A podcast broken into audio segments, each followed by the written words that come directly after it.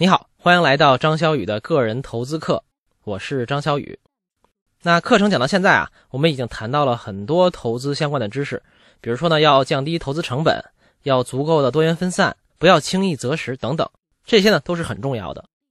当我们学习投资的时候呢，最在意的、花最多精力学习的，也是这些专业的硬知识。但是呢，我们往往会忽略一个事实。很多时候，决定我们投资结果成败的，反而是这些专业知识和技能之外的一些东西。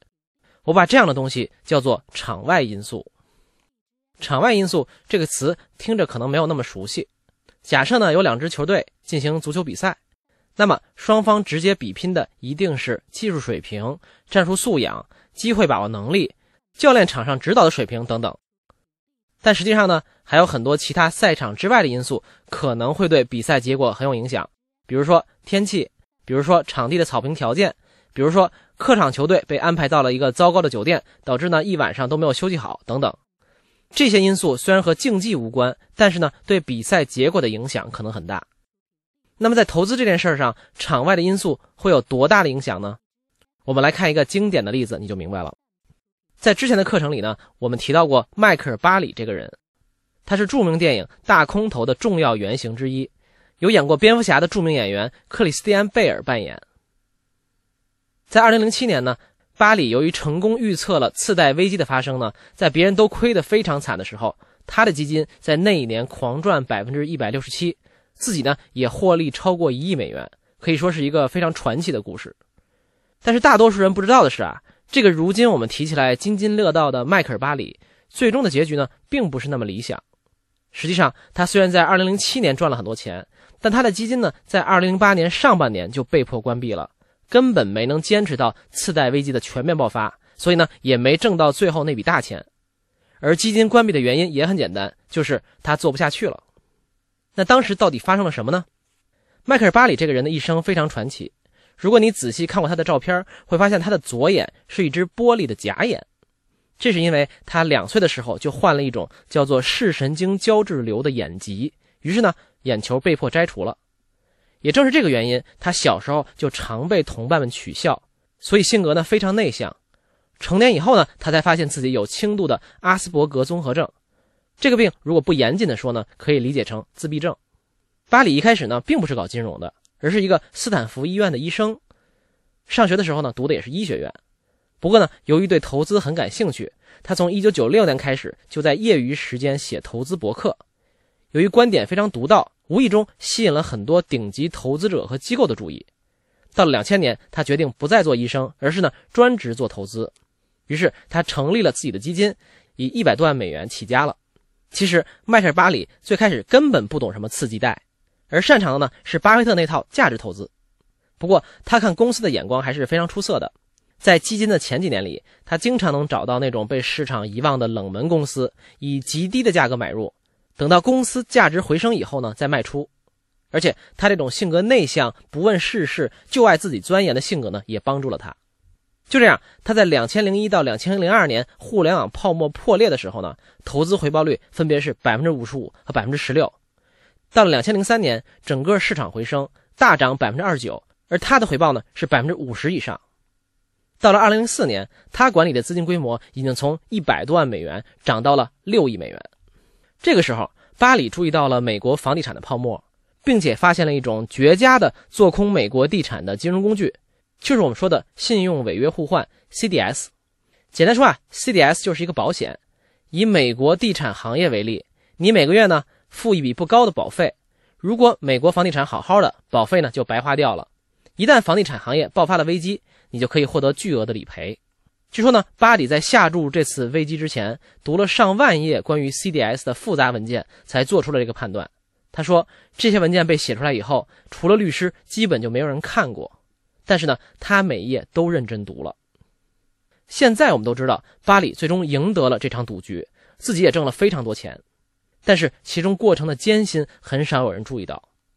当时呢，因为他的眼光太超前了，从两千零五年就开始做空房市，而实际危机呢是两千零七年下半年才爆发，所以在很长一段时间里，巴里的回报呢都非常惨淡，因为他不但没有赶上股票的牛市，每年呢还要白白多交一笔保费。比如在两千零六年，整个市场回报超过百分之十五，而巴里的基金回报是多少呢？负的百分之十八，就是因为别人都在狂买股票的时候，他自己默默在买 CDS。你说这个回报能好得了吗？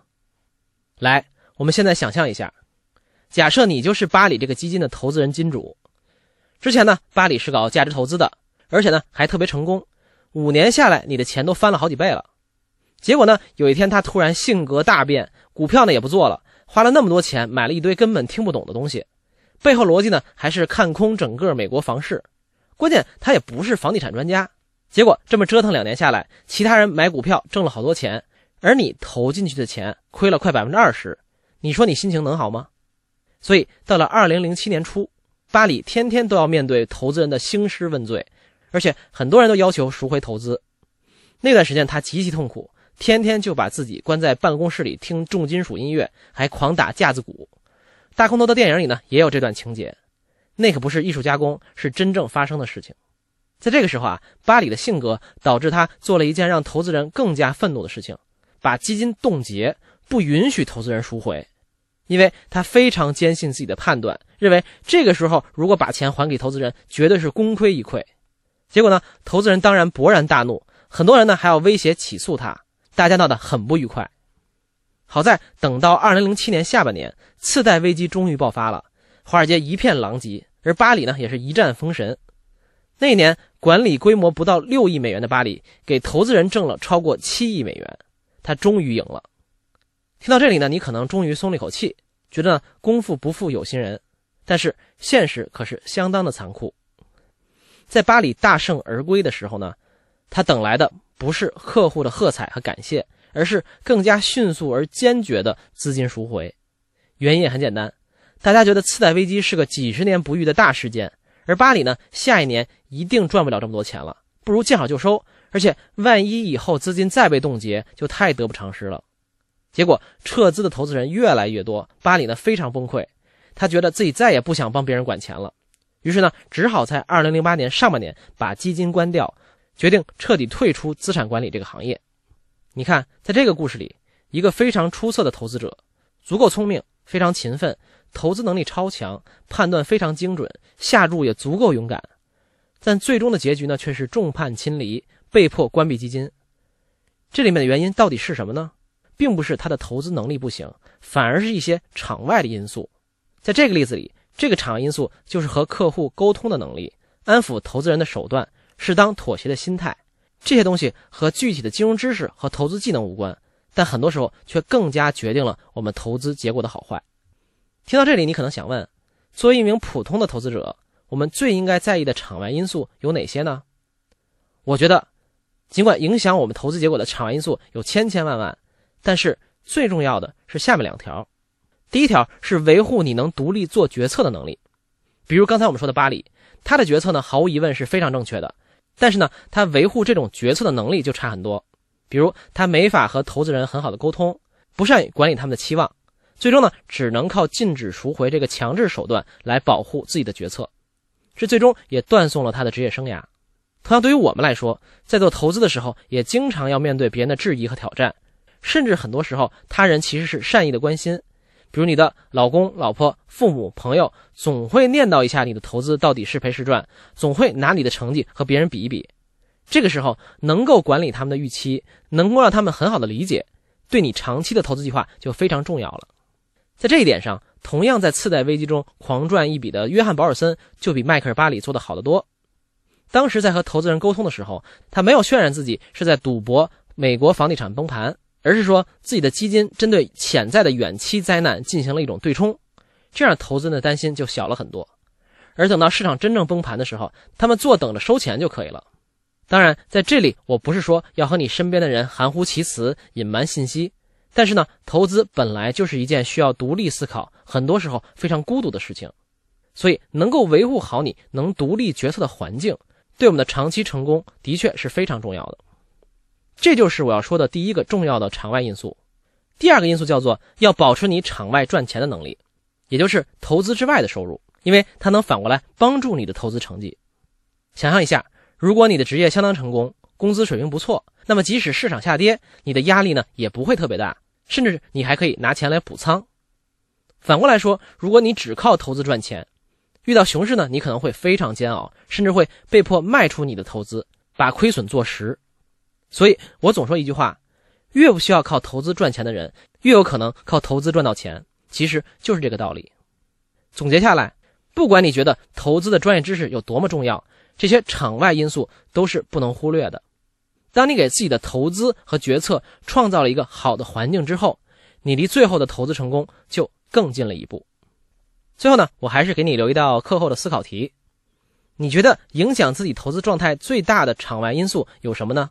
你是怎么管理他们的呢？欢迎在文稿下面留言。OK，这就是这堂课的主要内容。下讲呢是我们这个模块的最后一堂课，我们来阶段性的总结一下我们投资课中提到的五大原则。我们下一讲再见。